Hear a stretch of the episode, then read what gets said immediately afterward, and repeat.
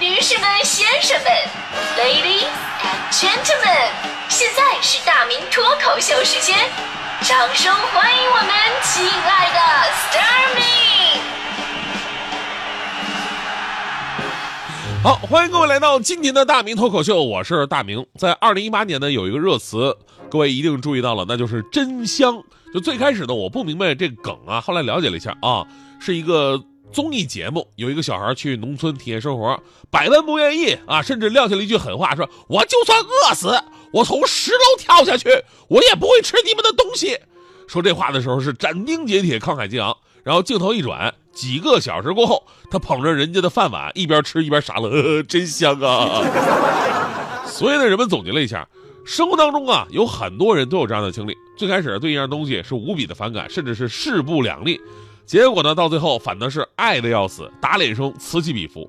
于是呢，这种情况被称为真香定律。比方说强哥啊，徐翔当年跟我说，男人就要有男人的样。不能找比自己更加强势的女人，否则都觉得自己不像个男人。结果现在呢，哎呀，有媳妇儿给我做主，我真的是省了不少心呢。我说大迪同学也一样，大迪呢说自己是一个无比善良的人。前不久我们去那个农家乐吃饭，农家乐溜达鸡先杀先做，现杀现做。然后呢，大迪看到活蹦乱跳的溜达鸡，失声痛哭，太残忍了，人家那么可爱，你为什么把它杀掉？一个小时过后，大迪一个人吃掉了一锅鸡肉之后，竟然还问我能不能再加一只呢？大姐，你是属黄鼠狼的吗？你 啊，人生就是这样，就是实践出真知嘛。当你有了经历之后，你的态度就可能出现一百八十度的大转弯。这一点在我们爱吃的食物上就体现的特别的明显。人在小的时候总是特别的爱挑食。我记得小的时候，学校老师问我说：“你挑食吗？”我说：“我当然不挑食啊，对吧？我白白胖胖，我为什么挑食啊？”然后老师问我：“那你吃不吃茄子呀？”我说：“那我不吃啊。”啊，那你吃不吃萝卜呢？我说：“我不吃啊。”老师问：“那你吃不吃苦瓜呢？”我说：“我不吃啊。”老师问：“你吃不吃芹菜啊？”我说：“那么当然不吃了。”老师说：“你这不吃那不吃，你还叫不挑？”我说：“ 老师，我真的不挑啊，我真的是什么肉我都吃啊，我。”在我们肉食动物的眼中，您刚才说那些根本就不算是食物，顶多算是草本植物，知道吗？那会儿我就总被老师啊，包括我们家的家长啊批评，就，哎呀，你怎么能这么挑食呢？于是我没事，我跟小伙伴就开始讨论这个话题，说为什么我们小孩子经常挑食，而家长他们却不挑食呢？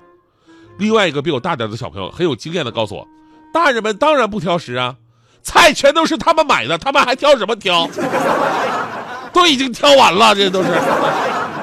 小时候觉得这句话好有道理，但长大之后呢，我又有了不同的体会。大人们普遍不挑食，但是大人们会说啊，这个我不能吃，我会过敏的。这就是成熟的表现，对吧？当然不说，现在很多人啊，就是小的时候都有挑食的习惯，大了之后往往会得到很多的改善。曾经不喜欢吃，长大了以后可以接受，甚至非常喜欢。这个是因为啊，在我们身边有很多的食物，真的不算是我们的第一感官就会爱上的那种，所以拒绝其实是一种天性。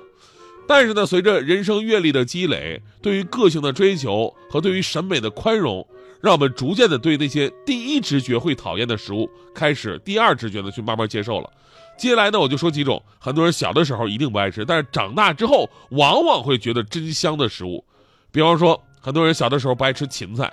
我就是啊，我闻到芹菜那个味儿啊，就是有一种想吐的冲动，吃在嘴里边千万不能把它嚼烂了，否则整个口腔都是那个汁液的味道，就好像是喝了一瓶过期两年的爽肤水一样。如果有一天我妈给我包了芹菜猪肉的水饺，而不是韭菜猪肉的，我会觉得那一定是她已经不爱我了。那后来我慢慢适应这个味道之后吧，我又觉得芹菜也不是那么难以接受，就好像两个人在一起没有一定的对和错，只有合不合适。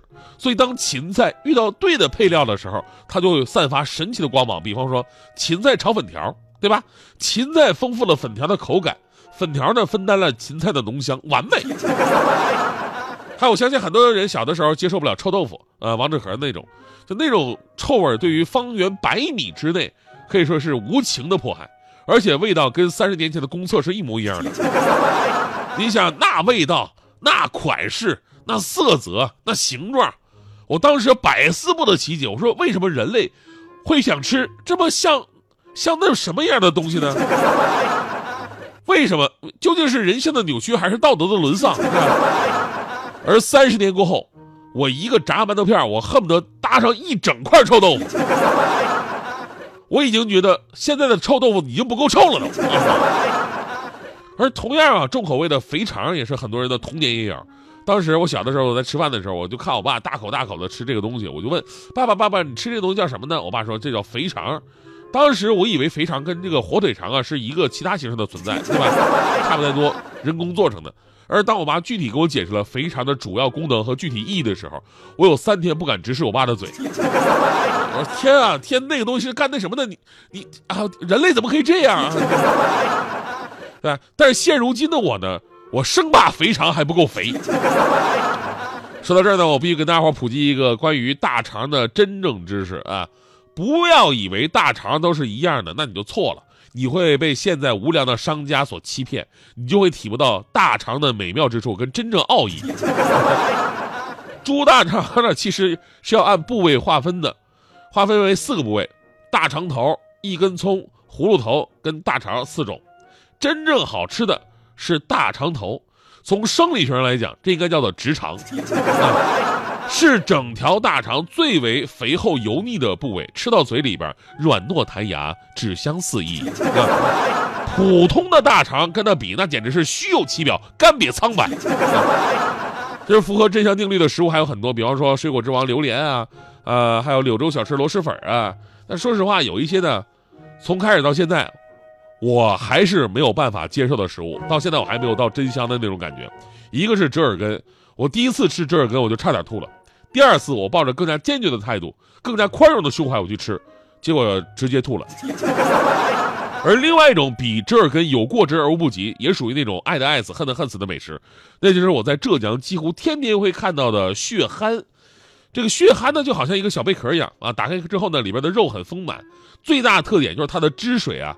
特别的多，而且跟鲜血是一模一样，味道也差不多。挑战人类视觉神经的时候呢，对味蕾也是一个巨大的冲击。爱的人把它当成廉价的补品，恨的人呢就好像觉得，哎，我的我在品尝自己的牙龈出血一样。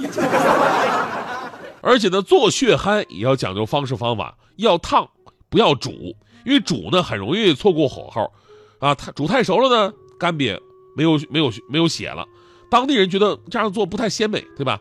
如果你做的太生的话呢，壳都撬不开。最好的办法就是仅仅用那种热的起泡，但是还没有沸腾的开水去烫，两分钟左右就可以吃了。打开之后回归原始，如毛饮血，真的是。当地人如果看到你把这个血水倒掉的话，是吧？我这血太腥了，我不吃，我倒掉，我只吃里边的肉，行不行？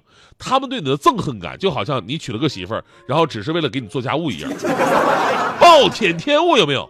所以说，这些真香的美食就告诉我们道理：这世界上有很多美好的东西，也许它就在你身边，但是呢，需要你打开封闭的自己去接受它，才能真正的感受它的美好。就像当年，你知道当年有多少听众不接受我主持的节目，纷纷提出各种意见，甚至是嘲笑啊、怒骂。但是后来呢，经过我的坚持不懈，还有大家伙的敞开心扉，对吧？终于，啊，那些不听我节目的朋友都已经换台了。在那风云变幻的世界里，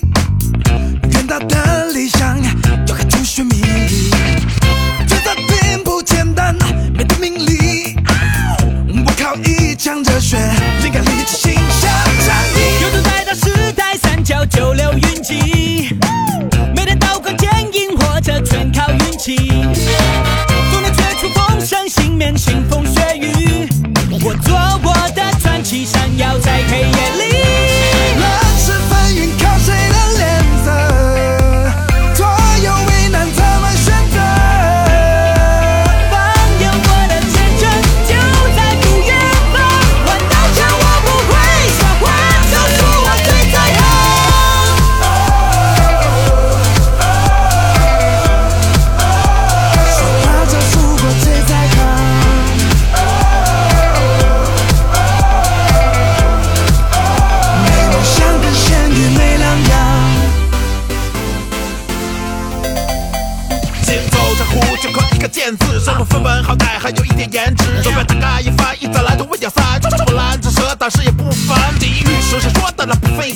为群众为名，明着暗斗为利，方便临了危机。心系民间，才能富甲天下；定邦的定，是非当王的心。